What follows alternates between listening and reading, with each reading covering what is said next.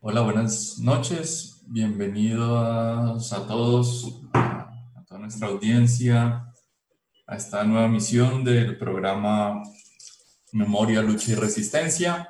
Eh, de nuevo estamos aquí Omar Alejandro Bravo y Juan José Fernández eh, para tener algunas conversaciones, discusiones sobre asuntos eh, difíciles, complejos de la realidad social eh, que no suelen ser atendidos eh, de manera frecuente a través de los medios principales de comunicación. En este caso retomaremos las conversaciones, las preocupaciones en torno a las masacres y las manifestaciones sociales de, los, de las últimas semanas. Eh, esto sí, por supuesto, ha tenido un alto grado de divulgación eh, pero queremos hablar de todas maneras del tema porque nos parece que es importante y, no puede ser pasado por alto eh, en, medio de este espacio virtual, esta suerte de campus virtual que hemos construido para todos. Así que el tema de hoy pasa por, eh, conjuga dos, dos, problemáticas que en cierto sentido encuentran problemas o dificultades compartidas relacionadas con unas coaliciones de gobierno y puntualmente un gobierno eh, de derecha bastante intransigente. Eh, y de eso hablaremos después de tener la voz de algunos defensores de derechos humanos. Eh, pero quiero ceder la palabra a Omar para que también salude a la audiencia. Bueno, hola, buenas noches a todos y a todas. Hola, Juan José. Si me permiten, como es práctica habitual en nuestro programa, un saludo al programa anterior del profesor y amigo Vladimir. Otro audio que nos llega de Brasil con el mismo propósito. Profesor Vladimir, o seu programa é muito bom. Em breve, memória, luta e resistência. E fiquem ligados na Rádio Samã, é a rádio mais ouvida em todo Brasil. Bueno, nuestro fiel público del hermano país brasileño que nos vuelve a saludar. Entonces, como decía Juan José, hoy de alguna manera retomamos temas anteriores en una triste repetición de aspectos generales de nuestro programa que, tiene que ver con, tienen que ver con la violencia social y esta, y esta reiteración de hechos que a veces nos abruman, ¿no? porque viene Llano Verde y viene otra masacre y viene otra persecución a los derechos humanos y se van sucediendo uno y otro eh, en una continuidad tal que muchas veces nos, nos atropella un poco el entendimiento, creo yo, ¿no? Hay como una dificultad en, en procesar tal, tal cantidad de, de brutalidades. Brutalidad en el propio hecho en sí, creo yo, pero también brutalidad en la respuesta oficial a dichos hechos, que, no por reiterada deja de ser agresiva eh, y creo yo también irritante. ¿no? Algo se mencionaba en el programa previo en relación a, a la función de la policía, pero creo que podríamos estirar la idea hacia la función del Estado, ¿no? Sobre todo, como decías ahora, Juan José, en tiempo de pandemia, un Estado que desprotege tanto en cuanto a derechos básicos y está tan presente en otro tipo de acciones fundamentalmente represivas sea las que vimos por parte de la policía en estos días, como las masacres que por acción o omisión el Estado también participa, o bueno, también en los episodios anteriores y reiterados de, espionajes y perfilamientos a, a toda aquella amplia gama de personas y organizaciones que se consideran opositoras.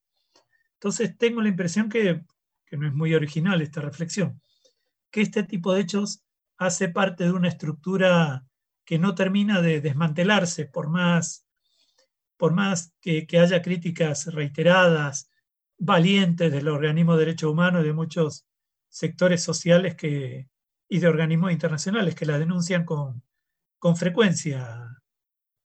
Bueno, no sé, eh, como extranjero después de tantos años en Colombia, aún no habiendo vivido presencialmente eh, todos estos episodios en un plazo extenso de tiempo, tengo esta sensación de, de, abrumarse uno con, con, tanta cantidad de hechos. Me imagino que tú tienes más elementos para, para juzgar ¿no? esta continuidad y este cansancio, Juan José.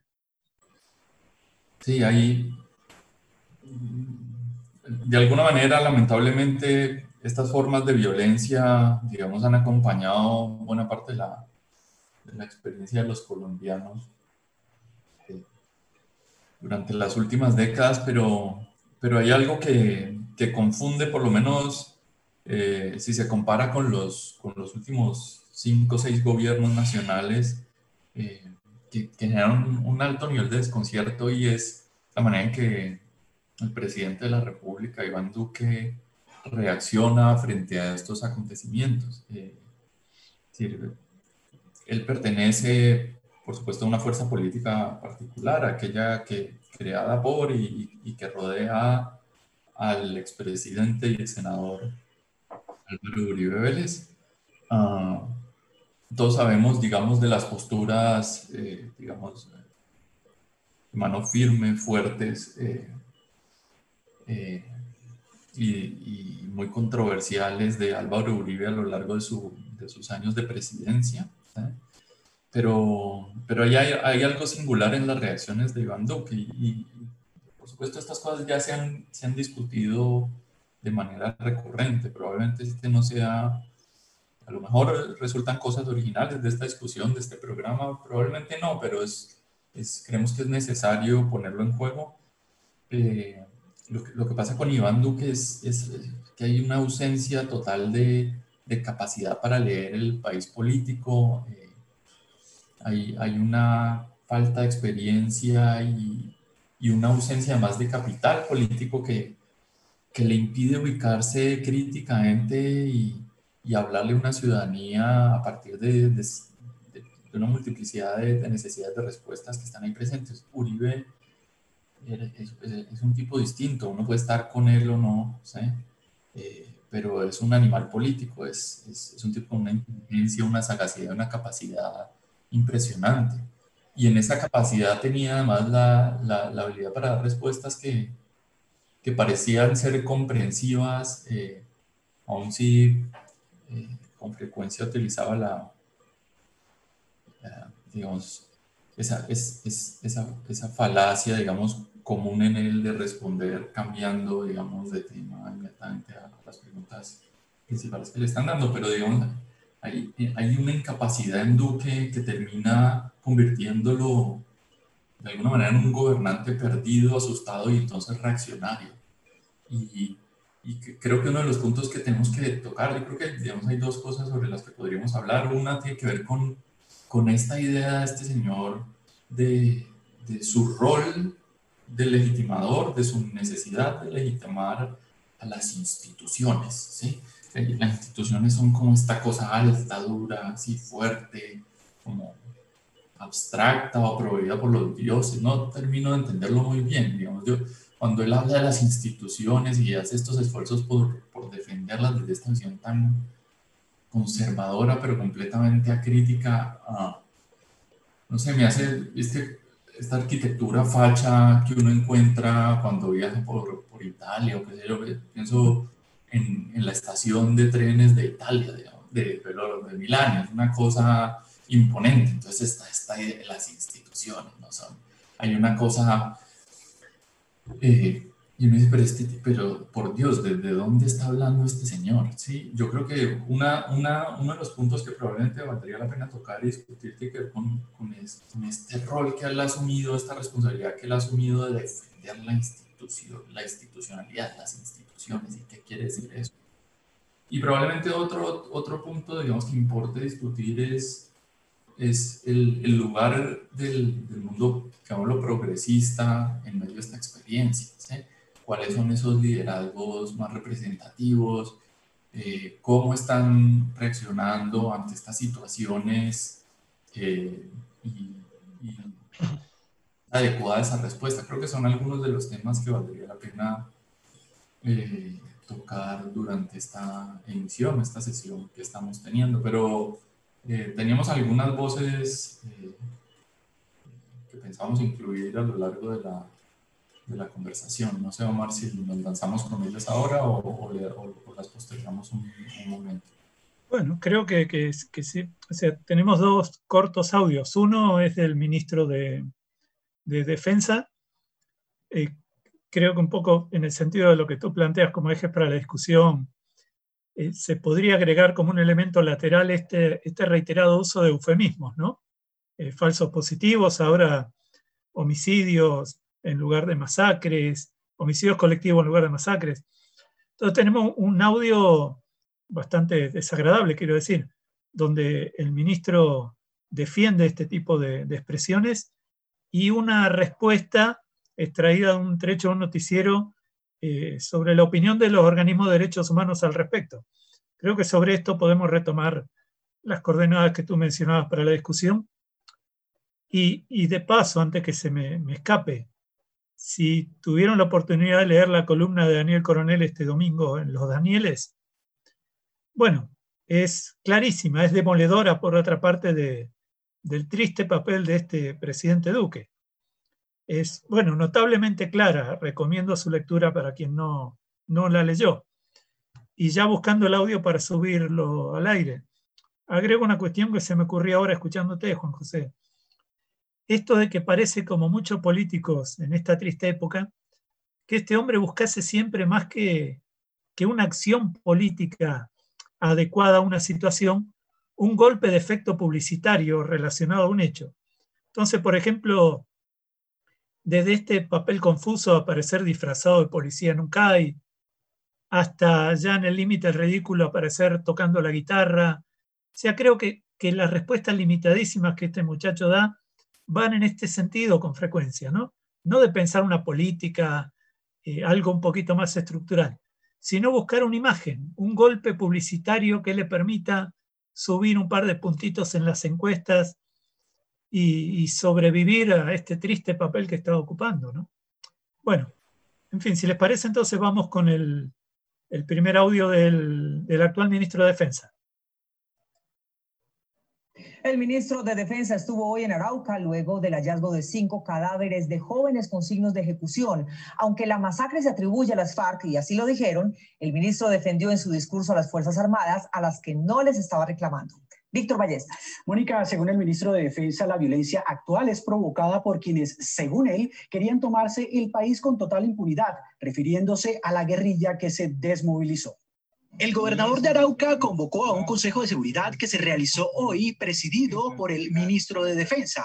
Volvieron los homicidios colectivos en el gobierno del presidente Duque, eso no corresponde a la realidad. Según el ministro Trujillo, las masacres de estos últimos días que se encuentran en auge han sido ejecutadas por narcotraficantes e indirectamente acusó al acuerdo de paz y a quienes, según él, no han permitido la aspersión aérea para disminuir los cultivos ilícitos. Detrás de las masacres de los últimos días están los mismos masacradores de siempre. Y por las mismas razones. Ex-FARC, ELN, grupos narcotraficantes y delincuentes de todos los pelados. Todos ellos, luego de un periodo en el que creyeron que podrían tomarse el país bajo la total impunidad. No asumió la responsabilidad política de su gobierno en la creciente violencia. Por el contrario, responsabilizó a otros. Nosotros lo advertimos. Indirectamente, también responsabilizó al gobierno Santos de las masacres de hoy. Guarda en silencio sobre el mal que le sigue causando al país el aumento de los cultivos ilícitos, que es la caja de los criminales que están cometiendo masacres debido a las políticas equivocadas que defendieron. Deda Sinaruco, corregimiento El Caracol, a 40 kilómetros del casco urbano de Arauca, frontera con Venezuela. Estas fotografías de las víctimas, al parecer, fueron tomadas y divulgadas por quienes los ataron de manos y después los ejecutaron. Cifras menores de las que se han presentado en años anteriores. Tras el reporte de la masacre que habría ocurrido el pasado miércoles, también se dieron a conocer dos presuntas comunicaciones de las disidencias de las FARC en las que se atribuirían el hecho. Desafortunadamente, se nos han presentado hechos lamentables en nuestro departamento y por eso quiero rechazar estas acciones violentas que se han venido presentando. Se anunciaron recompensas y publicación de un cartel de los más buscados. Bueno, no sé si te parece, vamos directo al segundo audio. un segundito, por favor, es el de los organismos de derechos humanos, también extraído de un noticiero. Reacciones a esta hora desde Bogotá con nuestro corresponsal Hernán Tobar. Hola Hernán, buenas noches. Saludos Tatiana, muy buenas noches televidentes. Sí, efectivamente, pues ese discurso alejado de la realidad para algunos observadores, pues también lo está siguiendo el ministro de Defensa Carlos Gómez Trujillo, porque aduce que el término de masacres es utilizado por los medios de comunicación. Estos son homicidios colectivos. Algunos eh, tuiteros de algunas informaciones de redes, inclusive trayendo como fuente en la oficina del Alto Comisionado para las Naciones Unidas, asegura que las eh, masacres se han venido incrementando en el gobierno, precisamente de Iván Duque, a lo que han dicho que no es así eh, los delegados del gobierno, de este gobierno. Le quiero darle unas cifras para dar contexto, Tatiana. Según este, estas fuentes, que en el 2017 hubo 11 masacres, 2018, 20, 2019, 36, ya en el gobierno de Iván Duque. Y en lo que va del año ya son 45. Pero también hay otra cosa que analizar y aseguran los analistas, y es que a, a partir de estos asesinatos se ha estado relacionando con, por lo menos en la última masacre cometida en Venecia, en el departamento de Antioquia, que eh, pudo haber estado relacionado este hecho con el microtráfico y con el narcotráfico. Pequeños eh, cabecillas del narcotráfico eh, que tienen sus disputas internas, ¿no? Y que esto habría provocado esa masacre. Y lo relacionan con el narcotráfico. Inclusive, ya se han creado comisiones de investigación, policía, ejército también, para que hagan presencia en las zonas y den cuenta de esta situación. A partir de esto, pues el gobierno, como ustedes muy bien lo decían, ha implementado una estrategia de persecución al narcotráfico y lo que quiere implementar es lo más pronto posible las fumigaciones aéreas con glifosato. Ya hemos visto que eh, las erradicaciones forzadas que ha venido desarrollando el gobierno con la policía antinarcóticos y con el ejército, lo que ha llevado es violencia a los territorios. Hemos visto las denuncias de los campesinos heridos, asesinados, aseguran por parte del el ejército que llega violentamente a realizar estos procedimientos. Con esta situación de volver a reactivar los, las aspersiones aéreas con glifosato, pues se llevará más violencia a los territorios. Sus cultivos de pan coger, aseguran los campesinos, pues serán arrasados una vez más. Y las consecuencias de salud que esto tiene una realidad que aseguran algunos observadores, lo que traerá es violencia y más violencia a las regiones. Aquí, el que queda en medio de este conflicto, una política antinarcóticos promovida por los Estados Unidos y queda en medio el campesino, el que no tiene otra opción más que cultivar coca o marihuana para su subsistencia. Es allí él el que va a resultar perjudicado por esta política. Aseguran que no van a ser los peces gordos los que van a ser perseguidos ni atrapados, es el campesino el que se está viendo inmiscuido en medio de esta guerra. Así que bastante preocupante la situación de ahora en adelante, inclusive con esta fumigación y con esta persecución a los campesinos, una persecución estatal, aseguran Tatiana y televidentes y saber que la solución está en la implementación de los acuerdos de paz, el cambio que específicamente implicaba la, el paradigma de la sustitución voluntaria de cultivos de uso ilícito. Bueno, esta era de alguna forma una de las respuestas que los organismos de derechos humanos emitieron al respecto de esta situación, pero también creo que es un diálogo o una contraposición de argumentos reiterada, ¿cierto, Juan?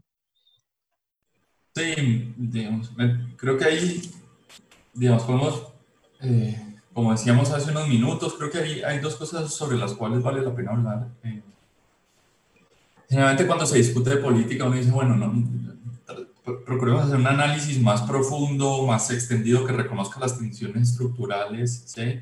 un análisis que vaya más allá del, de la apelación al, al el gobernante, porque fácilmente podemos caer en, en, ejercicios de, desprestigio del mismo.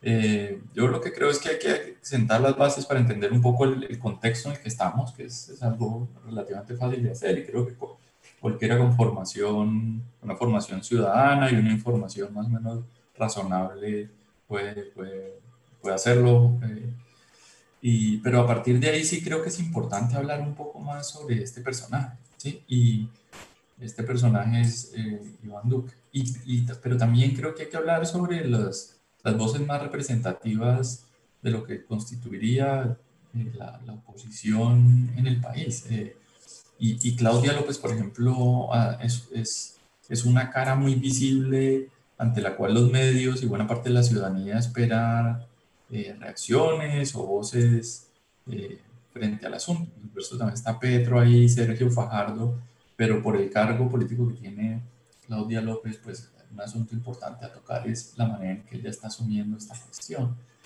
Yo creo que lentamente tenemos que ir ahí, pero digamos que vale la pena sentar este, digamos, el contexto, cómo está organizada la cosa y es, digamos, claramente lo que tenemos es, es un gobierno soportado por una coalición de sectores eh, de, de, derecha y de derecha radical, digamos, en los que, dentro de la cual tiene presencia un sector muy amplio de, de terratenientes ubicados en regiones del país eh, que, que, por vías eh, ilegales incluso han procurado garantizarse el control de esos, de esos territorios, ¿sí? un control que no ha podido estar garantizado ante, si se quiere, la ausencia de las fuerzas militares, una presencia legítima, un ejercicio legítimo del monopolio de la violencia, pero por supuesto, como podemos eh, entenderlo a partir de una multiplicidad de estudios sobre el conflicto y las dinámicas de, de construcción del Estado Nacional, eh, pues esa ausencia no puede ser explicada exclusivamente por, por la, la, precariedad o la, o la, insuficiencia de los recursos, si se quiere, fiscales eh, para garantizarla, sino que por supuesto está amarrada a un conjunto de, de intereses, de nuevo coaliciones como la que defiende este o soporta este gobierno.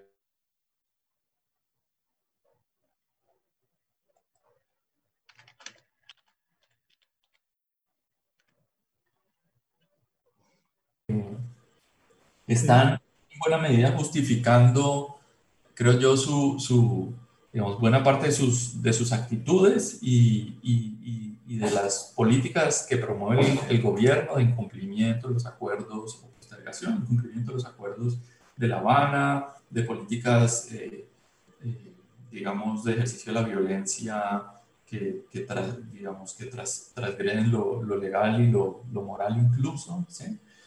Y en, y en, muchos sentidos la justificación la amarran al, al surgimiento, la reorganización de ciertas eh, células o, o, pequeños movimientos o organismos provenientes de los viejos grupos guerrilleros que han, han vuelto al, a la, al ámbito de la, de la, democracia. ¿sí?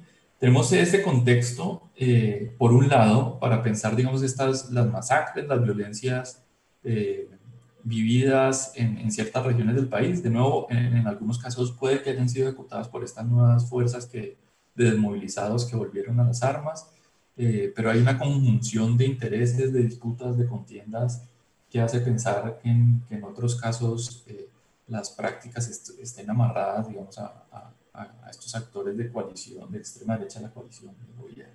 Eh, hay, sin duda, de todas maneras, una radicalización ahí y una incapacidad política, moral, como la quieran llamar, de reconocer unos hechos que son a todas luces atroces.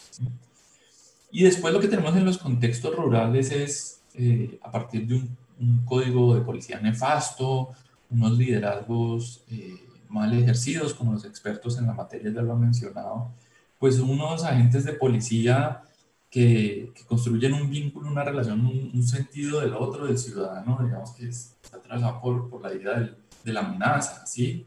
Eh, una suerte de enemigo, digamos que hay que combatir o, o, o apaciguar por medios violentos sin límite alguno, ¿sí?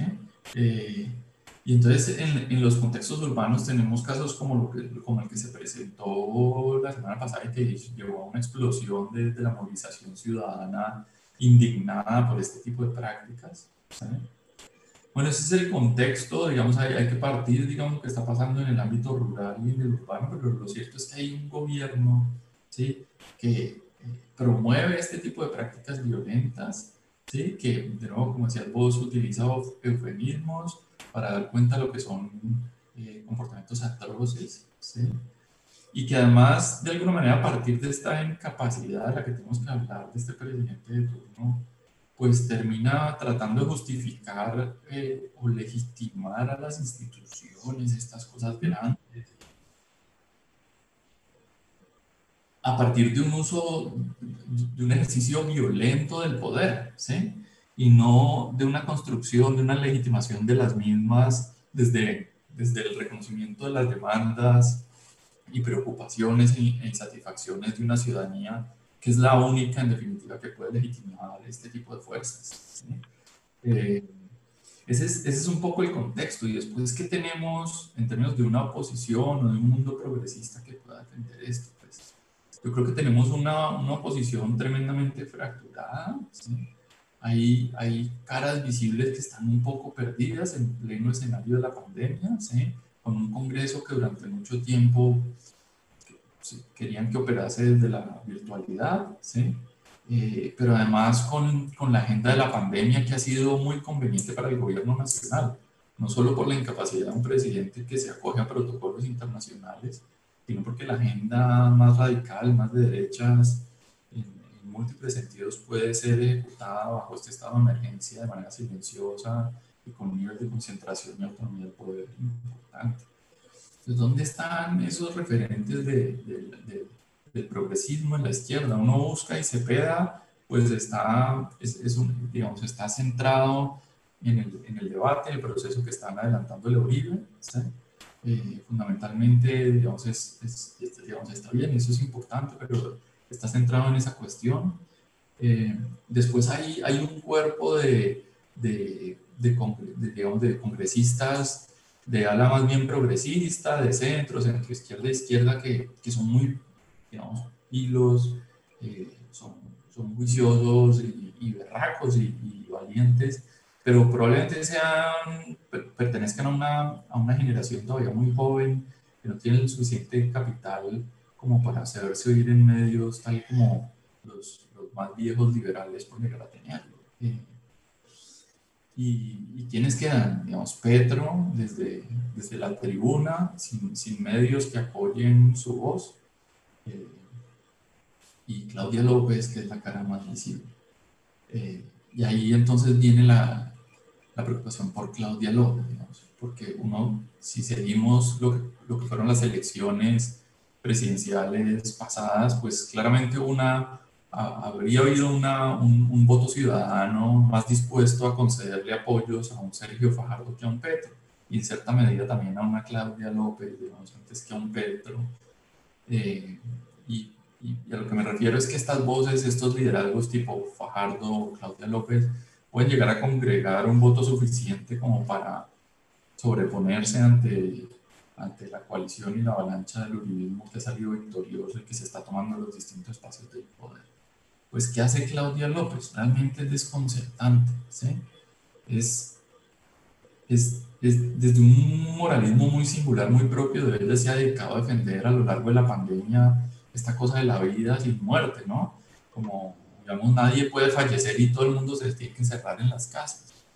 Eh, hay, una, hay una forma de relacionarse con la ciudadanía que es de regaño, de control, eh, y uno trataría, uno quisiera tratar de entender cómo es que esta persona puede relacionarse de una manera distinta para estimular entre la ciudadanía en pleno contexto de pandemia, que es difícil eh, en términos de la posibilidad de movilizarse, pero cómo relacionarse con ellos para, para congregar una fuerza ciudadana que en efecto revierta estas políticas y actitudes del gobierno nacional. A mí me parece que la postura de ella, entiendo que está desconcertada y angustiada, pero me parece que ha sido muy ambivalente, ¿no? Eh, no sé, yo, yo creo, yo quería llegar a estos dos personajes, ¿no? Uno que, que cree que es desde el ejercicio violento del poder que, que legitima unas instituciones como una cosa grande, separada de toda experiencia social. Eh, y, un presidente realmente desconcertante por su incapacidad para, para leer el, contexto político nacional y, y, y preocupante por, por, sus reacciones violentas ante, ante su incapacidad. Pero quisiera pensar un poco qué pasa con Claudia López. Yo no sé qué lectura tenemos de eh, yo creo que lo vamos a tener que discutir otro día, ya se nos fue el tiempo del programa. Eh, pero bueno, son temas, como decíamos al inicio, muy, muy complejos, muy extensos, que no se pueden agotar en, media hora. De todas maneras, siendo esta la temática general de este programa, tendremos oportunidad de retomarlos en otro momento. Por lo que leo aquí del aviso de las operadoras, entonces ya, ya estamos en tiempo. Así que estaremos volviendo sobre temáticas parecidas en siete días, en una nueva emisión de Memoria, Lucha y Resistencia.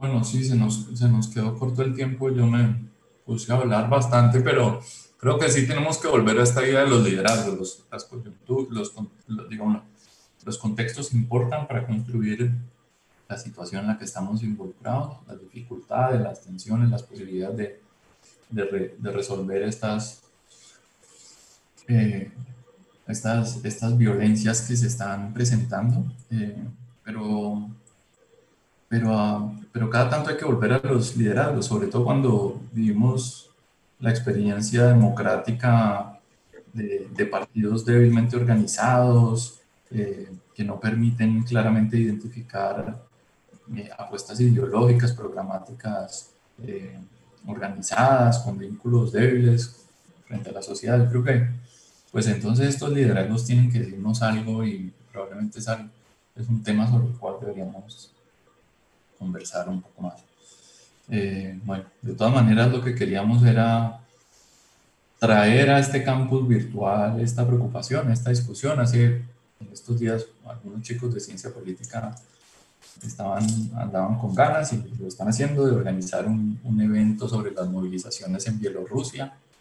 Es el, es el 25 de septiembre a las 10 de la mañana por vía virtual. Están muy invitados a ello.